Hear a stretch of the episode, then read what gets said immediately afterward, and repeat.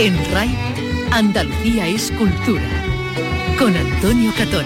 Buenas tardes. Se estrena el documental que narra la vida de Larisa Suriski, la espía doble que desarrolló sus actividades en el campo de Gibraltar durante la Segunda Guerra Mundial.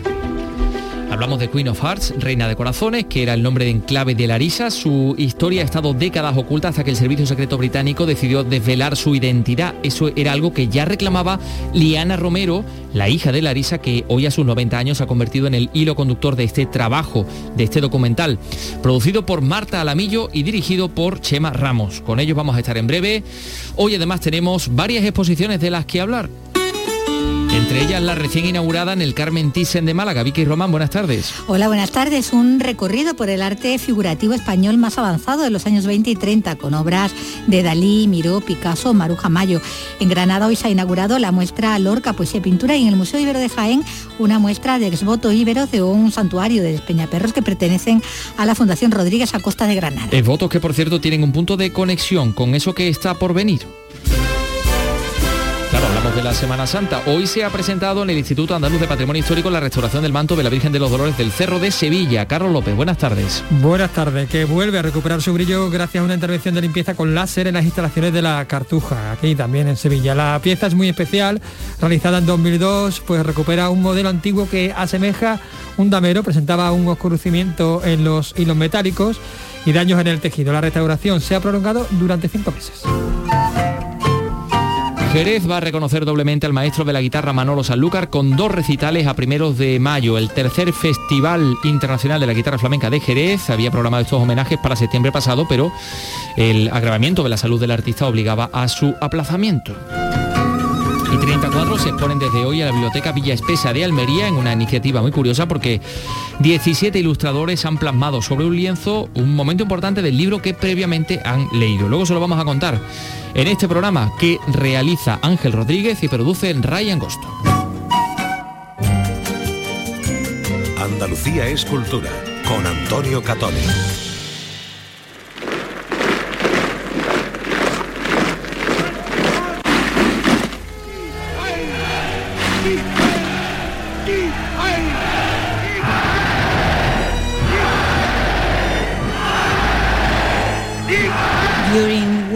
War II, there was a spy in the south of Spain. Gibraltar is a very, very strategically placed because it's the crossroads of the world. Estamos escuchando el tráiler del documental Queen of Hearts, Reina de Corazones, que cuenta la historia de la espía rusa Larisa Surisky, que actuó en Andalucía durante la Segunda Guerra Mundial.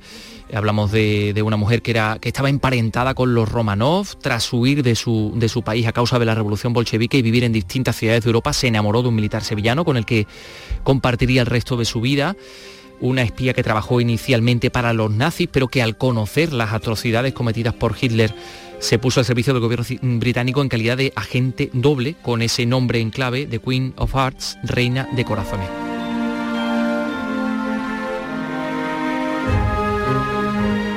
Todo esto y todos los detalles de toda esta historia lo hemos conocido hace relativamente poco, cuando los servicios secretos británicos han desclasificado mm, mucha de la información referente a la reina de corazones y hemos conocido que efectivamente detrás de este nombre estaba el de Larisa Suriski. En fin, este documental Em, se ha estrenado ya, lo hemos podido ver en Sanlúcar, en Sevilla, estamos con Marta Lamillo, la productora de Flow Studio. Marta, ¿qué tal? Muy buenas. Hola, muy buenas. Y tenemos por teléfono en Madrid, donde se encuentra grabando al director, a Chema Ramos. Chema, ¿qué tal? Muy buenas, ¿cómo estás? Hola, ¿qué tal? Bueno, bueno em, no sé por dónde empezar. ¿Cómo llegáis a esta historia de Larisa? ¿Marta? Esa respuesta te va... Esa es Chema, la que se lo sabe, ¿no? Chema, pues ¿cómo llegáis, llegáis a la historia de Larisa Suriski? Pues yo eh, trabajo en producción eh, bastante y, y una acción en la que recabé la zona de Gibraltar de repente aparece una señora de unos 86 años que a, ver, perdóname Chema, a ver si te puedes mover un poquito y mejoramos la, conexión. Sí, y así mejoramos la calidad del sonido. Decías que estabas en la zona de Gibraltar y es donde entras en contacto con una con una mujer, ¿no? Sí, aparece una mujer de 86 años que, que lo primero que dice al verme eh, me dice, uy, el barbita este me gusta. Eso fue lo primero que, que supe de Liana, que, es la hija de esta espía. Y, rápidamente empezó a hacer chistes y a contarnos un poco la historia de su madre. Y, y yo me enamoré de la historia, por supuesto, y pero me enamoré de su forma de contarla. Y, y dije, bueno, e- esta historia hay que plasmarla de alguna manera en, en la gran pantalla y que todo el mundo la conozca. Ella, Liana, de 88 años, que ha estado además en los estrenos, mm, fue testigo directo de algunas de las misiones de su madre y es una de las personas que interviene en este trabajo, ¿no, Marta? Sí, es el, el hilo conductor de la historia es la propia Liana, que al haber sido testigo directo nos cuenta cómo acompañó a su madre en alguna de las misiones más sencillas y menos peligrosas a las que les, les encomendaron hacer dentro de Gibraltar.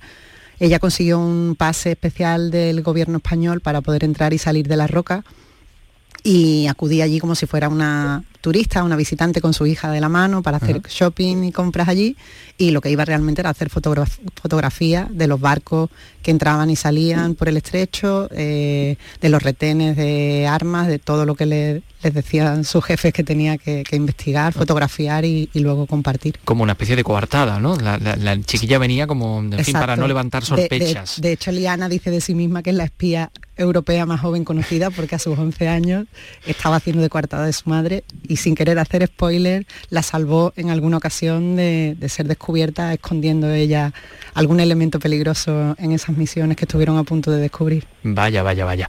Bueno, a todo esto tenemos que decir que Larisa Surisky nace en Odessa, actual Ucrania, o sea que también está, todo esto también está de, de- de actualidad, ¿no? Sí. Aunque era rusa, de, digamos de cultura rusa, pero nacida en, en territorio... Porque entonces Ucrania pertenecía a la Unión Soviética, entonces, entonces ella era rusa, porque todavía Odessa pertenecía a la Unión Soviética y no era todavía un país separado como es ahora ya eh, Ucrania.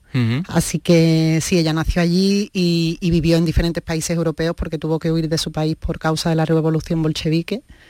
Y, y fue donde aprendió todos esos idiomas que luego le sirvieron muy bien para poder eh, entrar en el mundo del espionaje.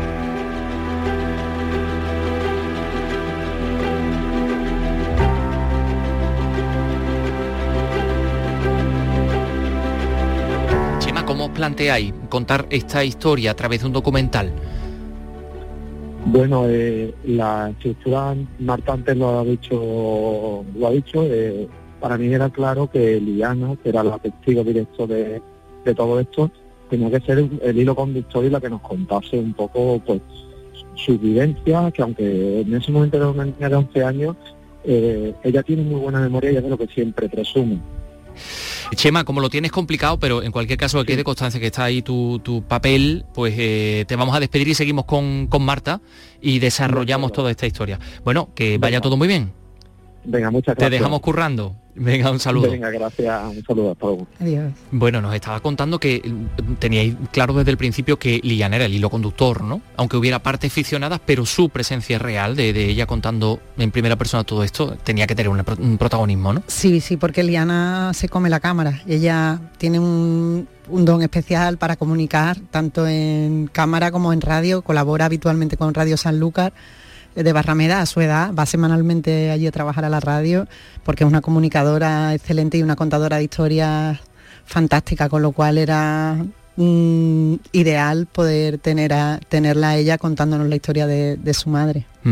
Eh, una mujer que estuvo a punto de, de- de perder la vida, o de jugar- desde luego de jugarse el, el- el- el cuello, ¿no? Po- Podemos decir, ¿no? En algunas de estas misiones. Exactamente, sobre todo cuando cambió de bando por el peligro que implicaba el convertirse en agente doble. En el momento en que un espía se convierte en agente doble, sabe que está en el filo de la navaja porque es muy difícil conseguir la confianza de los dos bandos para los que está trabajando, especialmente en un sitio tan pequeño como la Bahía de Gibraltar, en el que todo el mundo se conoce, todo el mundo sabe lo que hace todo el mundo, como nos explicaba Liana, así que bastante peligroso, sí. Y, y como cuenta Liana que ella fue capaz, que Larisa fue capaz, que su madre fue capaz de, bueno, en fin, de mantenerse en ese filo de la navaja.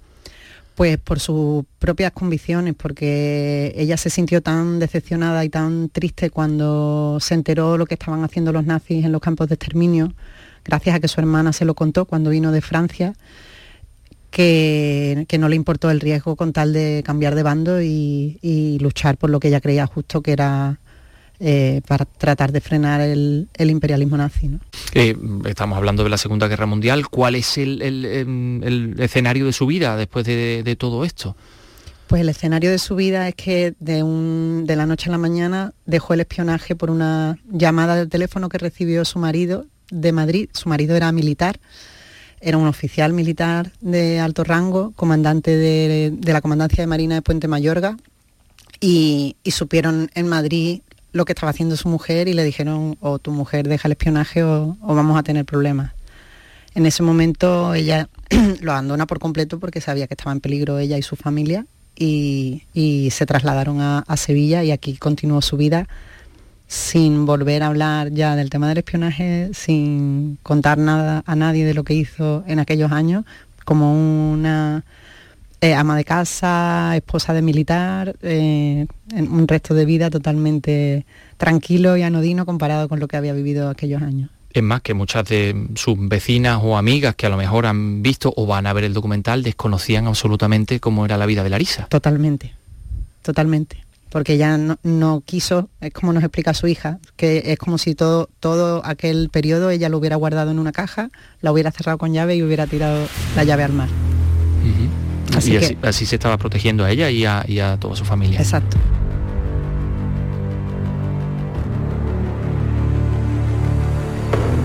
¿Cómo crees que, eh, o cuál crees que es el, digamos, el, eh, la base, el leitmotiv de, la necesidad de contar esta historia?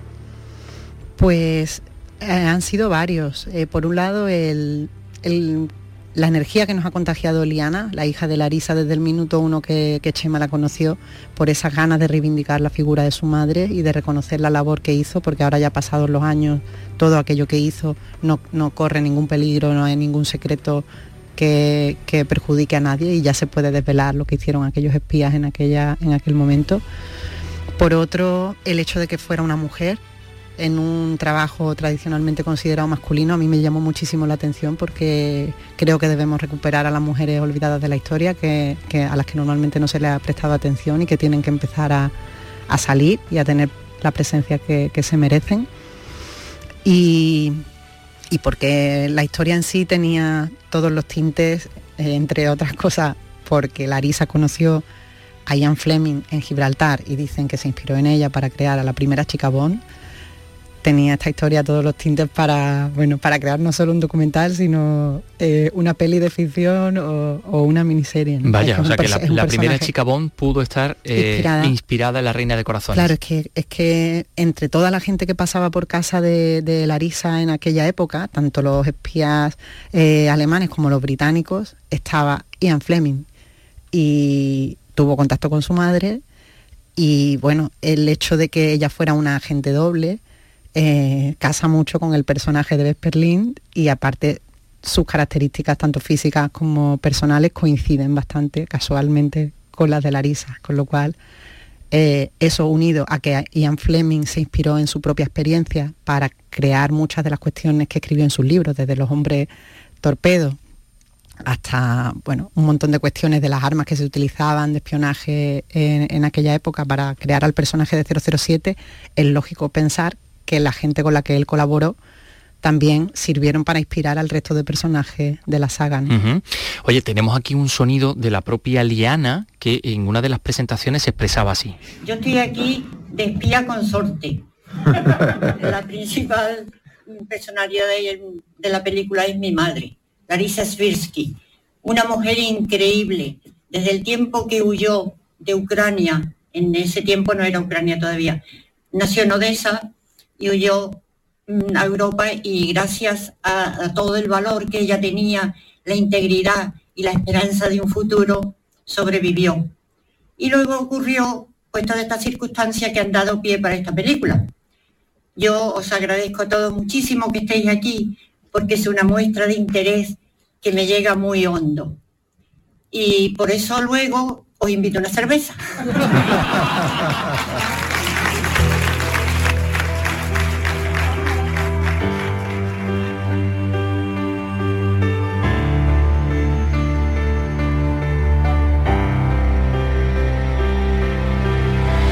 Bueno, con respecto a la grabación, habéis grabado en Gerena, en Sevilla, también en la zona de Cádiz de la desembocadura, ¿no? Que era un poco en la zona de, y por supuesto en el campo de Gibraltar, que era la zona de acción, ¿no? Del, de Larisa como espía, como agente doble. Sí, en Sevilla también en, la, en Dos Hermanas eh, y en la provincia de Cádiz han sido varias localizaciones, Sanlúcar de Barrameda, Algeciras, eh, Puerto de Santa María y también hemos ido a Gibraltar.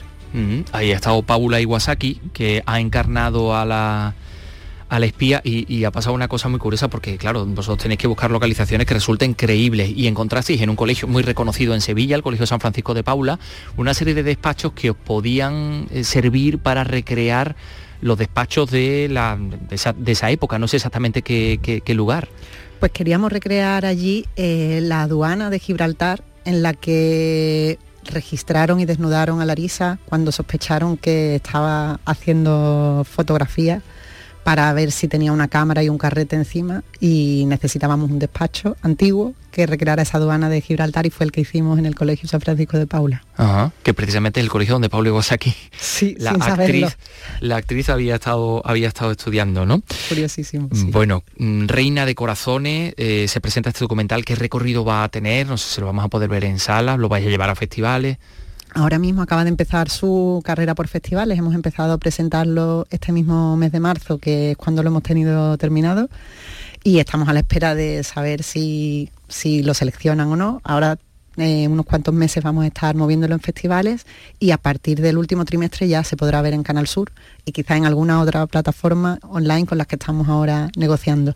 Canal Sur participa en el proyecto es una de las entidades que ha, que ha ayudado a hacer posible este documental, a convertir la idea que teníamos Chema, bueno, Chema en la cabeza en, la película que es a día de hoy, junto con otras entidades como la Agencia Andaluza de Instituciones Culturales, el Instituto Andaluz de la Mujer, el Gobierno de Gibraltar, Diputación de Cádiz y, y varios ayuntamientos, uh Dos Hermanas y, y San Ha sido un producto, un proyecto conjunto Muy entre España y, Gibraltar, fíjate qué, curioso. Bueno, pues eh, aquí está Reina de Corazones, este documental eh, que ha producido Marta Lamillo, primer documental. Como productora independiente sí, he realizado producciones ejecutivas en documentales y películas de animación de otros productores pero este es el mío con mi propia empresa, así que me estoy estrenando como productora independiente. Bueno, pues enhorabuena, Marta Lamillo. Gracias. Y hemos estado hablando también con, con Chema Ramos. Bueno, pues eh, seguimos en este programa.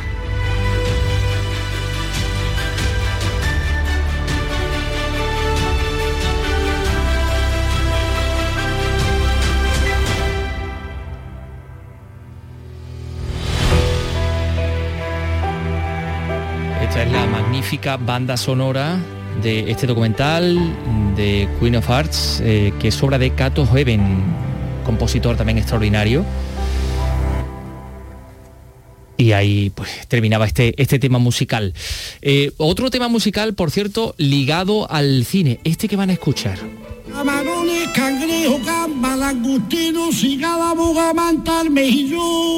Este es José de los Camarones. Y al marisco fresco, rico marisco, jamón de la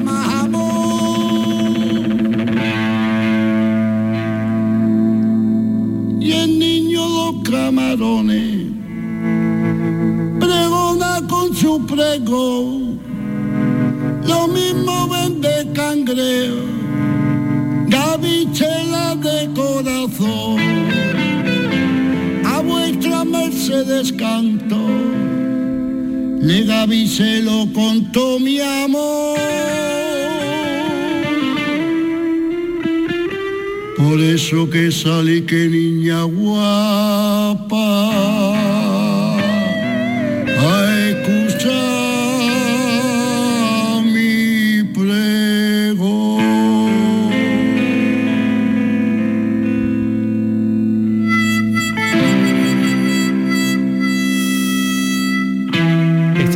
Que ustedes están escuchando, interpretada por eh, José de los Camarones, cantaor, vendedor de camarones y yo creo que filósofo de la vida y, un tipo extraordinario. Bueno, pues digo, esta música es parte de la banda sonora de la película Alma Quebrada, que es el cuarto film de la serie de 10 que está rodando de manera casi simultánea el cineasta y productor Gonzalo García Pelayo. Mm, hemos hablado de este proyecto, de este macro proyecto que mezcla el cine con el documental y en esta cinta de los camarones interpreta a un teólogo. ¿eh? El cantador participa también en otros dos largometrajes de esta serie, en Carne Quebrada y en Siete Jereles, donde también se incluyen algunos temas flamencos propios. Señorita, que salía a buscarme, que quiero ver su cara bonita.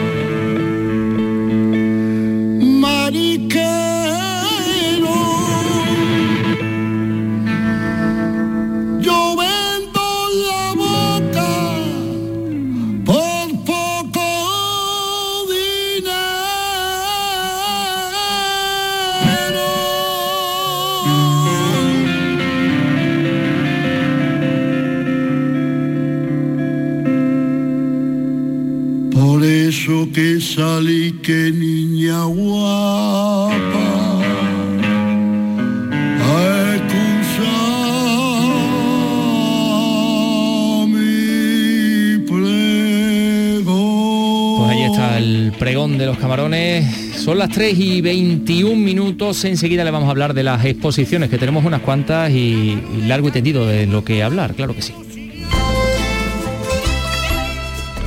Andalucía es cultura con Antonio Catoni. De lunes a viernes a las 4 de la tarde tienes una cita con el flamenco. Los conciertos y festivales, los recitales, los homenajes, las citas imprescindibles de este arte genuino de nuestra tierra, la mejor selección de nuestra fonoteca. Portal Flamenco. De lunes a viernes, desde las 4 de la tarde, con Manuel Curao. RAI, Radio Andalucía Información. En RAI, Andalucía es cultura.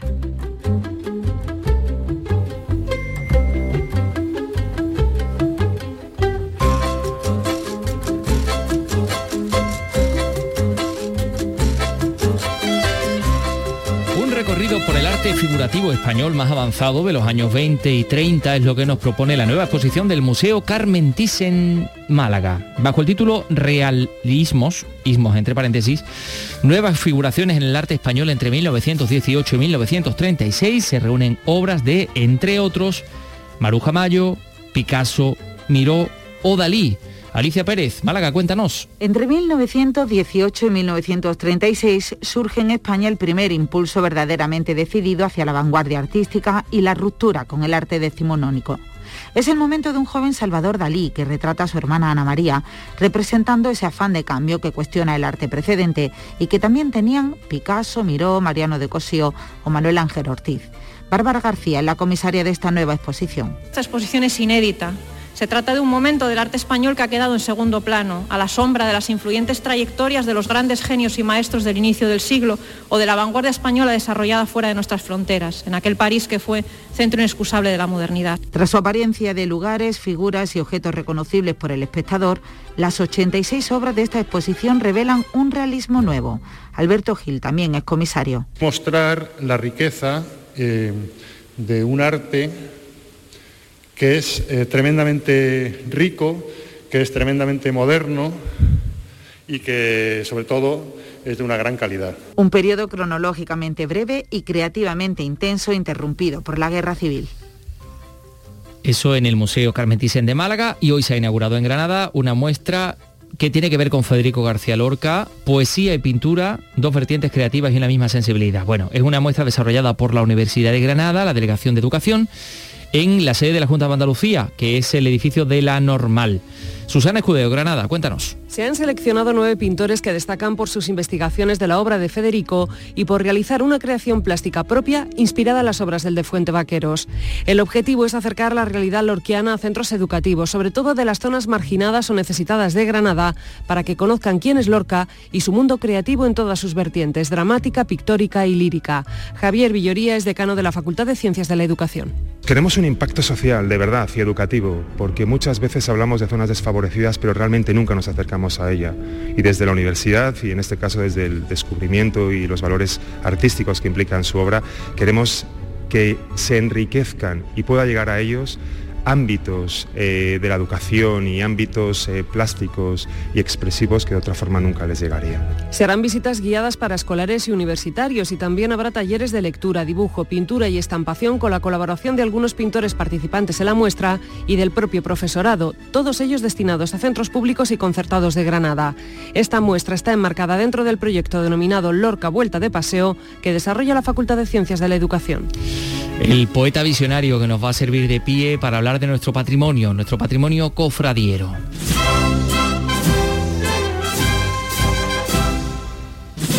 El manto de la Virgen de los Dolores del Cerro del Águila en Sevilla vuelve a recuperar su brillo gracias a una intervención en el Instituto Andaluz de Patrimonio Histórico. Hablamos de una pieza realizada en 2002 que estaba muy oscurecida en los hilos metálicos y también, Carlos, tú que has estado en la presentación, había daños en el tejido, ¿no? También había daños en el, en el tejido, sí, del propio uso. La pieza es una obra del artista sevillano Francisco Carrera Iglesias, Paquili, una obra muy original porque recuperaba un diseño del, del siglo XVII que asemeja a un damero de, de ajedrez. Hoy se ha presentado esta restauración, como decimos, que se ha prolongado durante cinco meses. Se han utilizado distintas técnicas, entre ellas la limpieza láser. he podido hablar con los responsables de la restauración y con el artista. Vamos a, a comenzar a escuchar al propio Paquili, también a uno de los artesanos, al hermano mayor, por supuesto, de la hermandad y al historiador del arte que ha realizado pues, el estudio previo antes de la intervención. Encuentro rodeado de mucha gente. Vamos a empezar por el historiador del arte, Gabriel Ferreras, que se ha encargado del estudio previo, porque antes de intervenir, pues evidentemente hay que hacer un estudio previo. Hola, buenas tardes.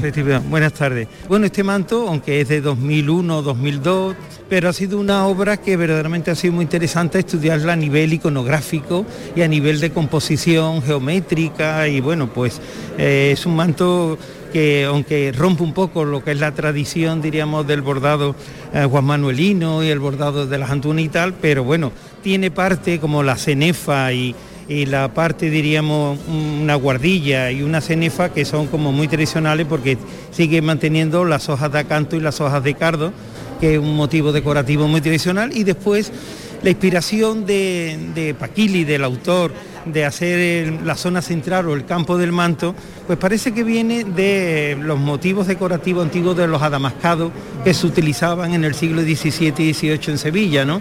Eso le sirvió un poco de inspiración, pues esos adamascados montándole motivos de bordado de aplicación. Bueno, pues muchísimas gracias por, atendernos y bueno, pues ya, que, ha mencionado al autor, a Paquili, que, como dice está vivo, ¿no? Que es, difícil encontrar un autor que venga aquí que viva el autor de la obra que llega.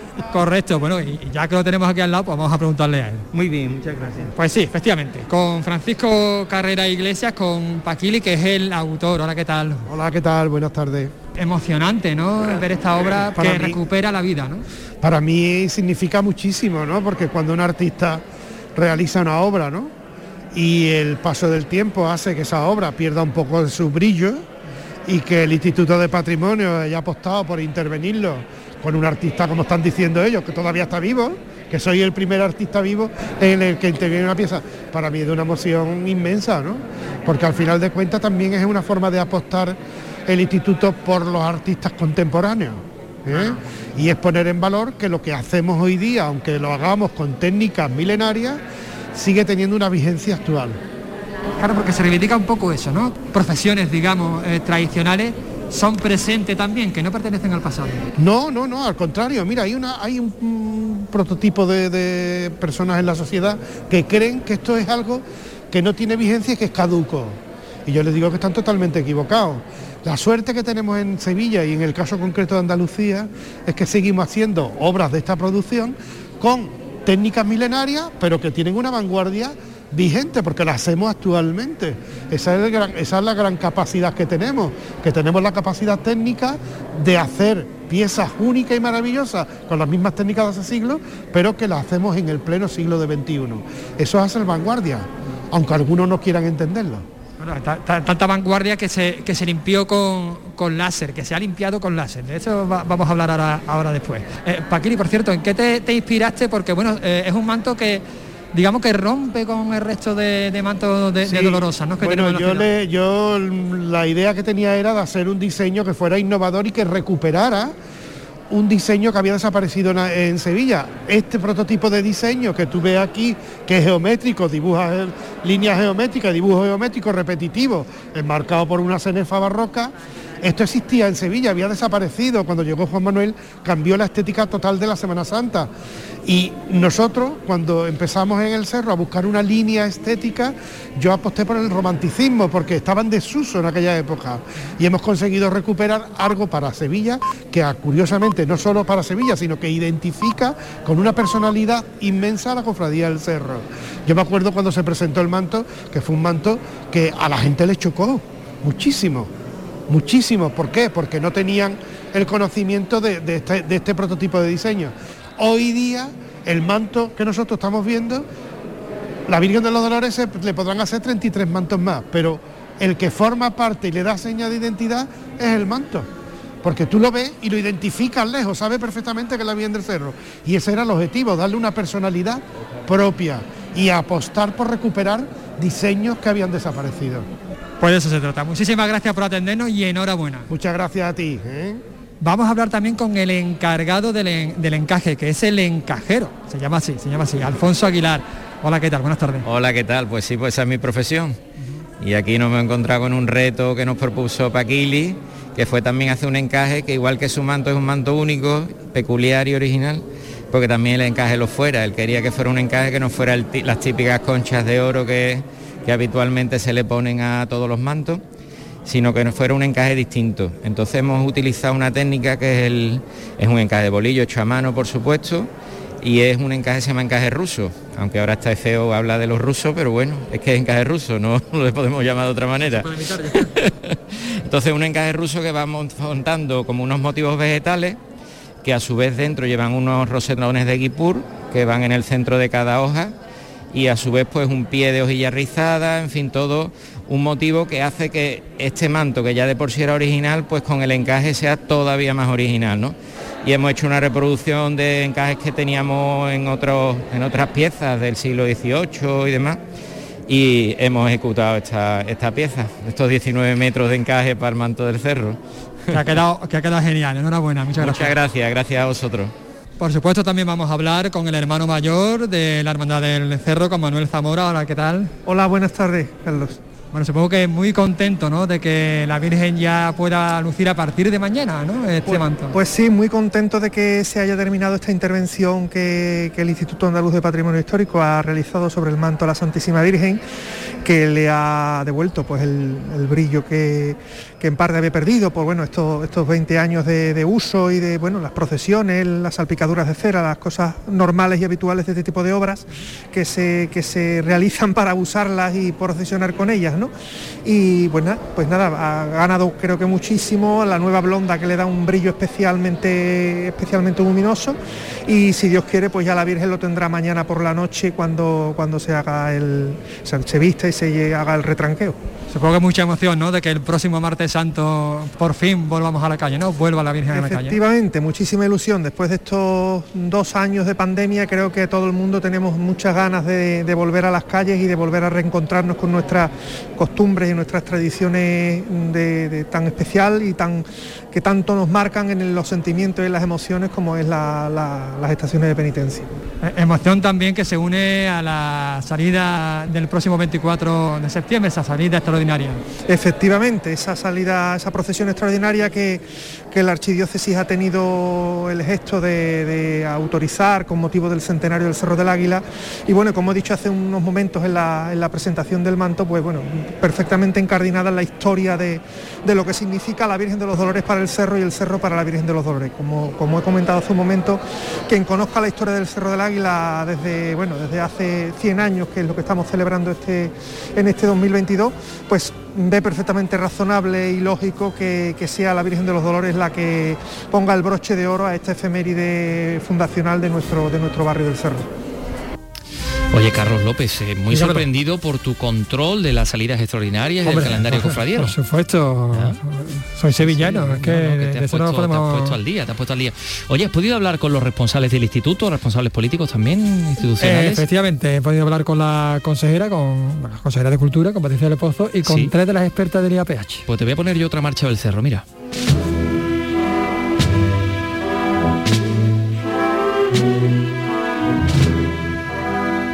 Como no podía ser de otra manera, vamos a hablar también con la consejera de Cultura, con Patricia del Pozo. Hola, ¿qué tal? Buenas tardes.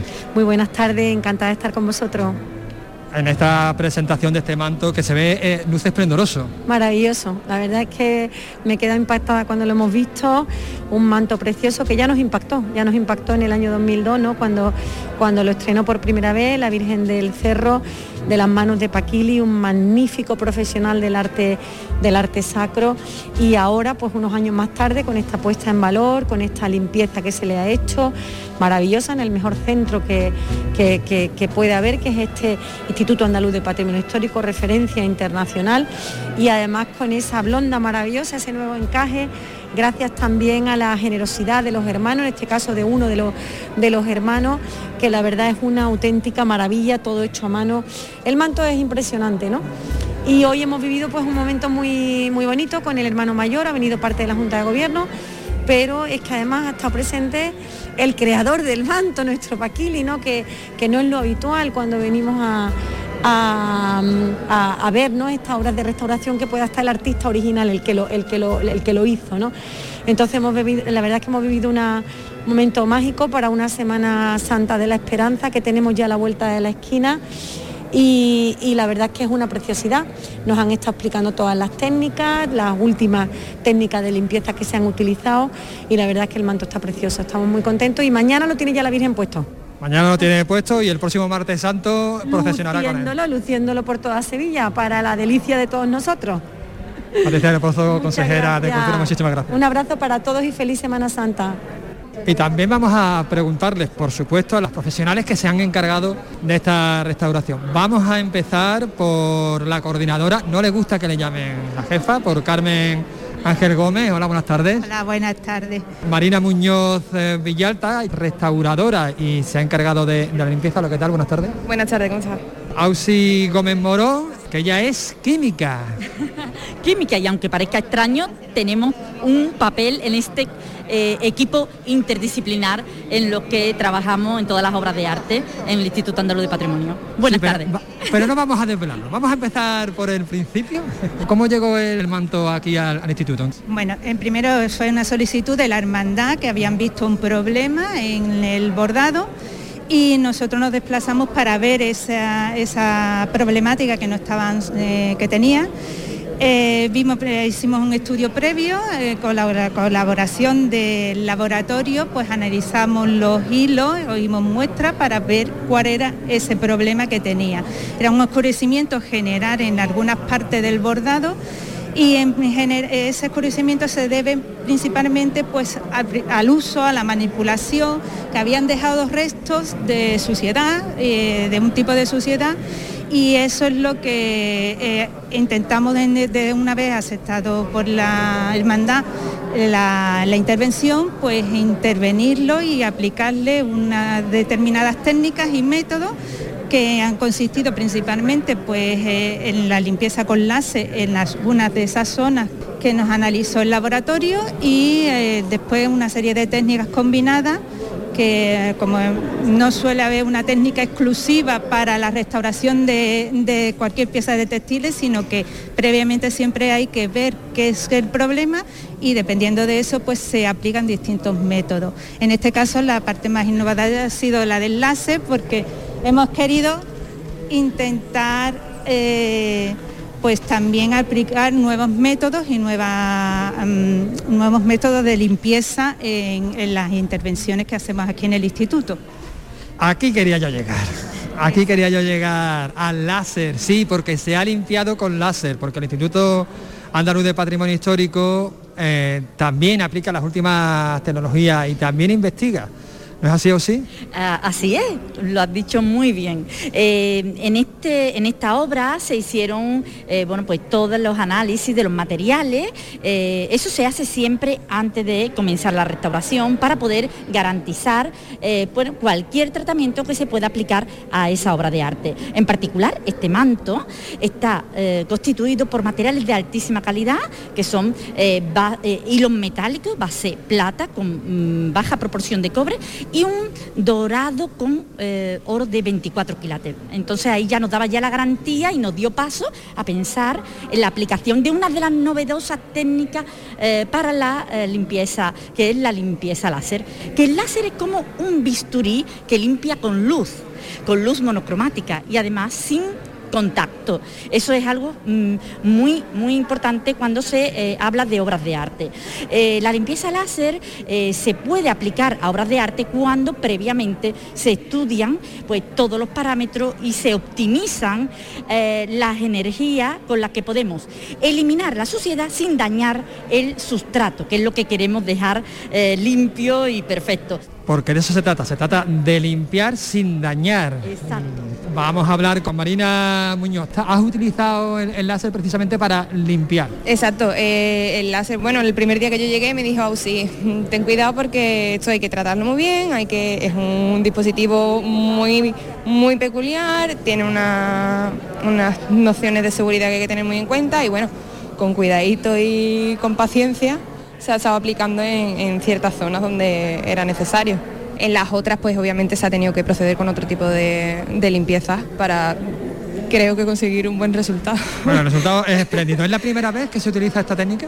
En, en textiles no, se usó hace en 2020, se presentó el palio del Buen Fin y para las cartelas del palio del Buen Fin lo usaron Lourdes Fernández y, y José Espinal en colaboración con la que estaba, bueno, ya está jubilada, Ana Bouza, que del taller de arqueología, lo aplicaron y la verdad que ahí dio muy buenos resultados también. Pues muchísimas gracias por atenderme a estas verdaderas maestras Jedi del Instituto Andaluz de Patrimonio Histórico y que la fuerza les acompañe. así sea, que así sea. Están con su espada láser limpiando. Ah, Efectivamente, los están con su espada con sable láser ahí limpiando la, la suciedad Te de, has de- venido de arriba con ¿eh? esto de. Te has venido arriba con arriba Wars. porque es lo mío, es lo mío, tú lo Sí, sabes. sí, sí, sí, sí, sí. Bueno, bueno, bueno, bueno. Eh, no dejamos la temática cofradiera del todo porque hoy lunes el concierto Bajo Palio en Málaga. Este tradicional concierto de marchas de Semana Santa que organiza esta casa, Canal Sur en Málaga, a las 8 de la tarde en el Teatro Cervantes, edición número 29 de este esperado momento para el mundo cofrade malagueño que se celebra tras dos años de pandemia, como ustedes saben. ¿Quién va a tocar? La banda de Miraflores Gibral Jaire, la de cornetas y tambores del Archicofradía del Paso y la Esperanza, la coral Santa María de la Victoria del desaparecido padre Gámez, al que se le dedica de manera especial este evento, como ha explicado la directora de Canal Sur en Málaga, Monsenarro. Nosotros hemos querido dedicárselo este año al padre Gámez, a don Manuel Gámez, que ha sido una figura muy importante, pues te diré, de la sociedad malagueña, de la Semana Santa malagueña, de la música malagueña. Es una figura trascendental que desgraciadamente nos abandonó Sí. unos meses antes de que empezara la pandemia. Concierto bajo palio en el Teatro Cervantes de Málaga esta tarde a las 8. Y otra cosa.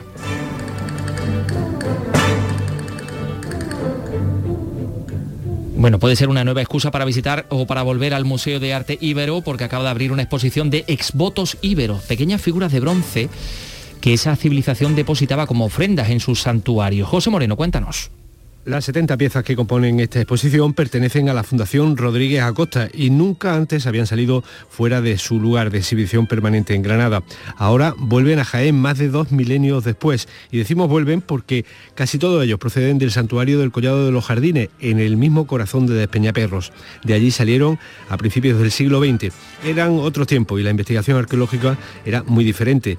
El arqueólogo Manuel Gómez Moreno eligió estos votos en particular entre los centenares que le ofrecieron mientras preparaba la colección de un museo en Madrid.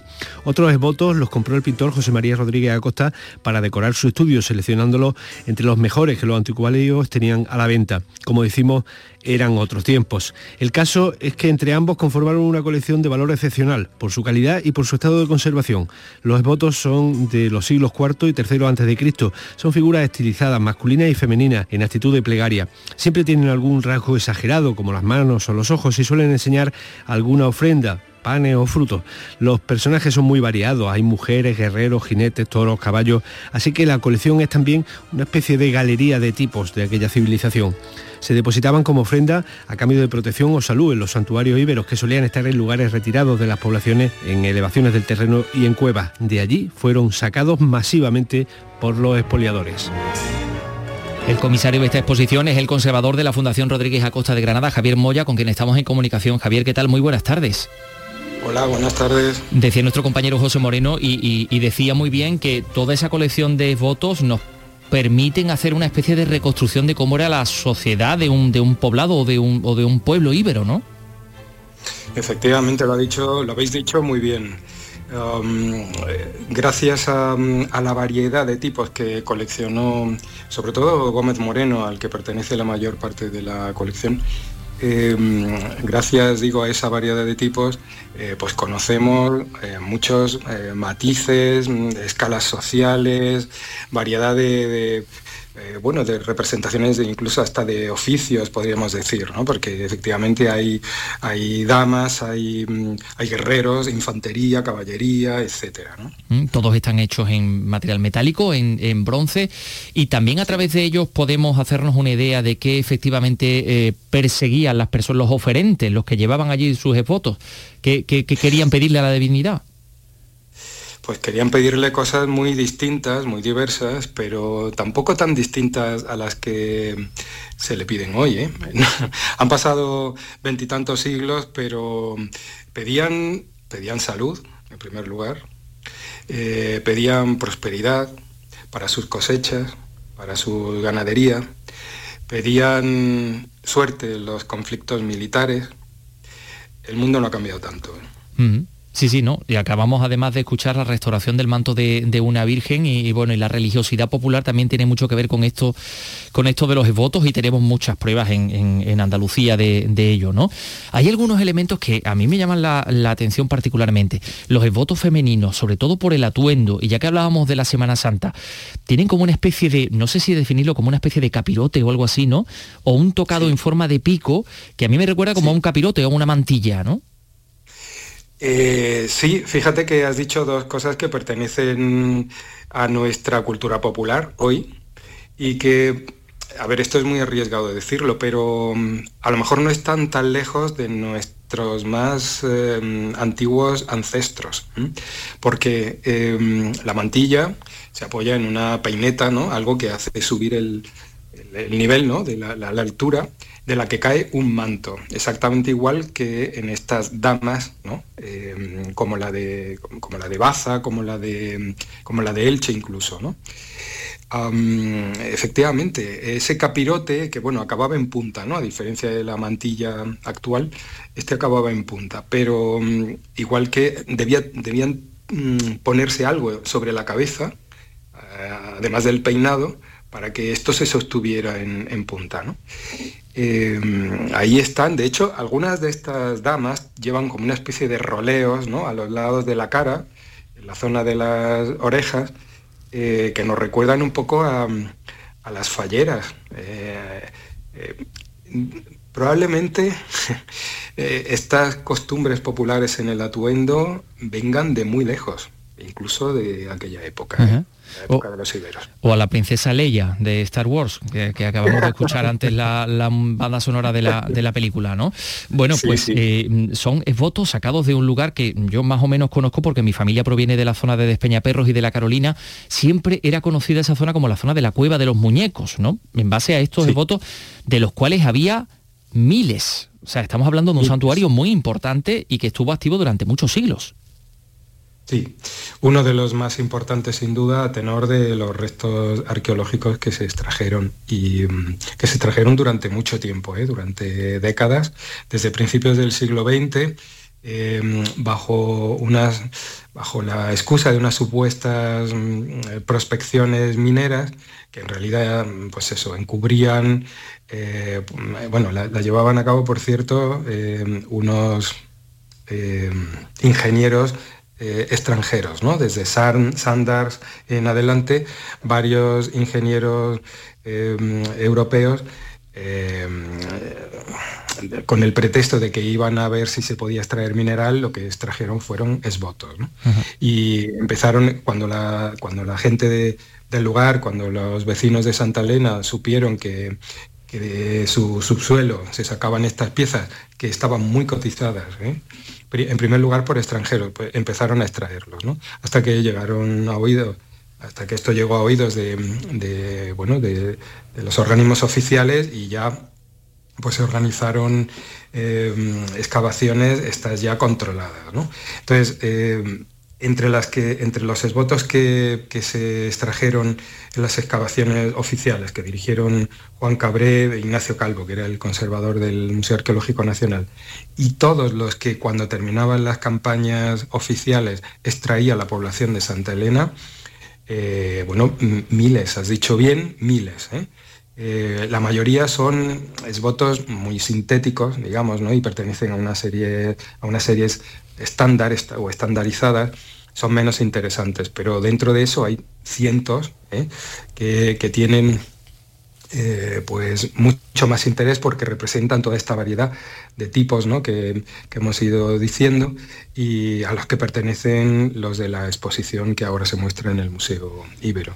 y que está bueno pues a disposición de, de, todos quienes nos están escuchando para visitarlos, para conocerlos, igual que la Fundación Jiménez Acosta con ese Carmen maravilloso en la colina de la, de la Sábica, que también es un, un, gustazo poder, poder visitar. Bueno, pues Javier Moya, conservador de la Fundación Rodríguez Acosta, sí, ahora, ahora no me he equivocado, Fundación Rodríguez Acosta, de Granada, sí. gracias por estar con nosotros, enhorabuena por esta exposición. Muchas gracias a vosotros. Un, un saludo. Bueno, pues eh, eh, ha sido fantástico conocer toda esta en profundidad, toda, toda esta cosa de los votos íberos que podemos ver en, la, en el Museo Ibero. Vamos con otra exposición de 30 cuadros que se exponen desde hoy en la Biblioteca Villa Espesa de Almería, una iniciativa muy curiosa porque son 17 ilustradores, Carlos, sí. que han plasmado sobre un lienzo un momento importante del libro que previamente han leído. O sea, lee un libro y luego han plasmado en un, en un lienzo algo de ese libro que referente. te ha Sí, sí, sí. Mira, escucha a Belén Nieto en Almería. 17 ilustradores de Almería que forman parte del colectivo han tenido que seleccionar previamente un libro y leerlo, tras ello plasmar sobre la hoja el momento más inspirador de la obra, lo que ellos querían representar. Escuchamos a la delegada de Cultura, Eloisa Cabrera. En 30 cuadros, la visión de la obra o de un paisaje de la misma de otros tantos escritores. Cada uno ¿no? ha escogido el escritor que en un momento, en un momento determinado de su vida le ha supuesto eh, algún cambio, alguna cuestión interesante y lo han plasmado en estos, en estos cuadros. En total son 30 que estarán expuestos en la Biblioteca Vía Espesa de la capital durante todo este mes.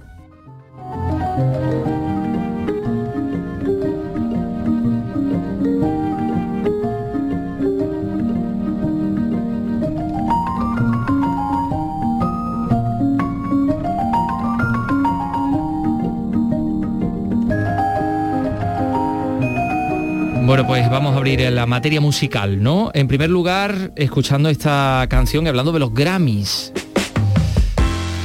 Seal Sonic, dúo compuesto por Bruno Mars y Anderson Paak, que abrió la gala de los Grammys, se llevó anoche cuatro, cuatro premios, entre ellos los de mejor canción y mejor grabación, con este tema. Deja la puerta abierta.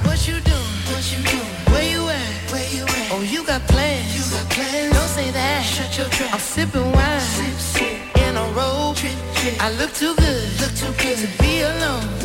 My house clean, house clean. my pool warm, pool warm. just shake smooth like a newborn. We should be dancing, romancing in the east wing and the west wing of this mansion. What's happening?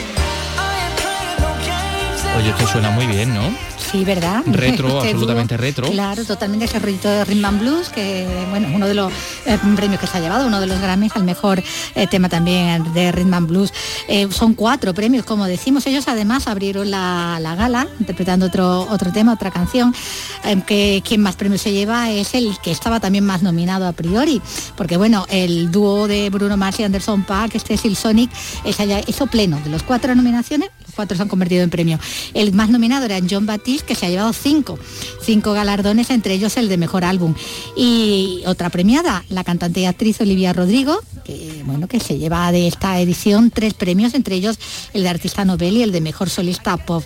Ellos fueron sin duda las estrellas de, de la gala celebrada en Las Vegas y en la que también tuvo protagonismo el presidente ucraniano, ya lo hemos visto eh, en todas partes, ¿no? Con ese mensaje grabado en el que solicitaba ayuda a su país ante la ofensiva rusa. Let's jump in this bubbling.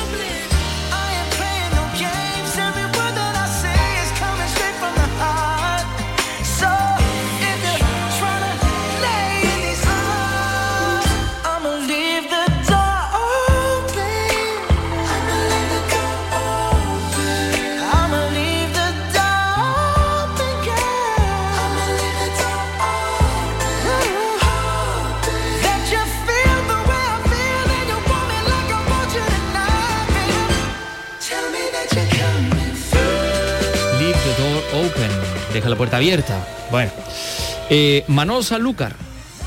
Jerez va a reconocer doblemente al maestro de la guitarra con dos recitales a primeros de mayo. El tercer Festival Internacional de la Guitarra Flamenca de Jerez había programado ya estos homenajes que tuvieron que ser pospuestos, pero finalmente se ha decidido hacerlos, aunque el afamado músico no pueda estar presente. ¿eh? Jerez, Marga Negrín.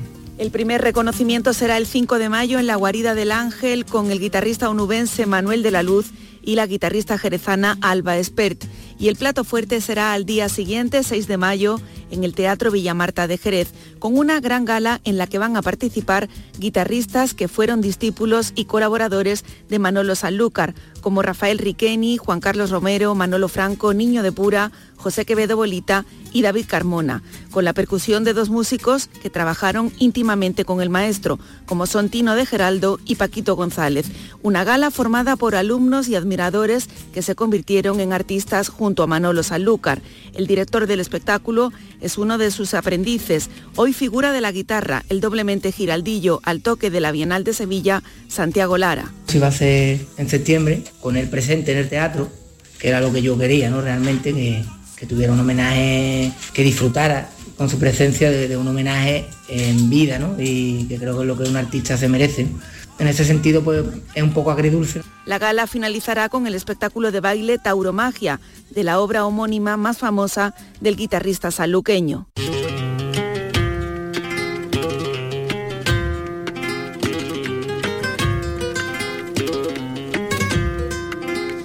Ahí está la guitarra de Manolo Sanlúcar. Mm, Solo nos queda mm, dos cosas que contarles antes de, marcharnos. Bueno, que después del pregón, uy, del pregón, del parón, anda que soy yo, del parón de dos años por la pandemia, vuelve el Weekend Beach Festival de Torre del Mar, Mati, por la Málaga. Vuelve este año uno de los festivales más importantes de España. A los 17 artistas se suman otros que la organización ya tiene confirmados, con una contratación que supera una inversión de 2 millones de euros. Una cita con muchos estilos musicales hermanados, desde el rock, el pop, el rap, ritmos urbanos, fusión y mestizaje electrónico y mucho baile, divididos en cuatro escenarios.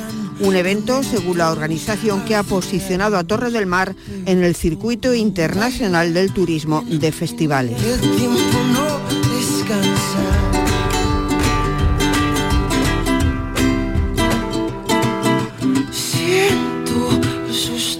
Bueno, que va a tener lugar entre el 6 y el 9 de julio en la playa de Torre del Mar. Y, y una última cosa, porque la cultura se puede ver mermada la próxima Semana Santa en Córdoba, trabajadores de museos municipales han convocado huelga. Huelga, huelga. Miguel Vallecillo, cuéntanos. Denuncian estos trabajadores que no se cumple la tasa de reposición de la plantilla y que el equipo de gobierno no cumple con su parte de los acuerdos a los que llegaron hace años.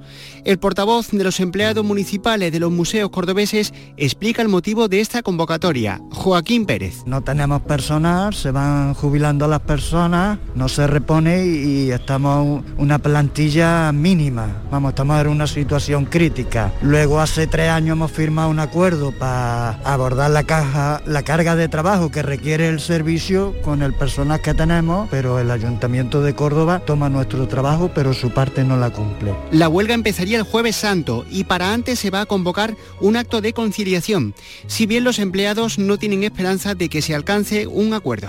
Pasaba por aquí, pasaba por aquí, ningún teléfono cerca y no lo pude resistir.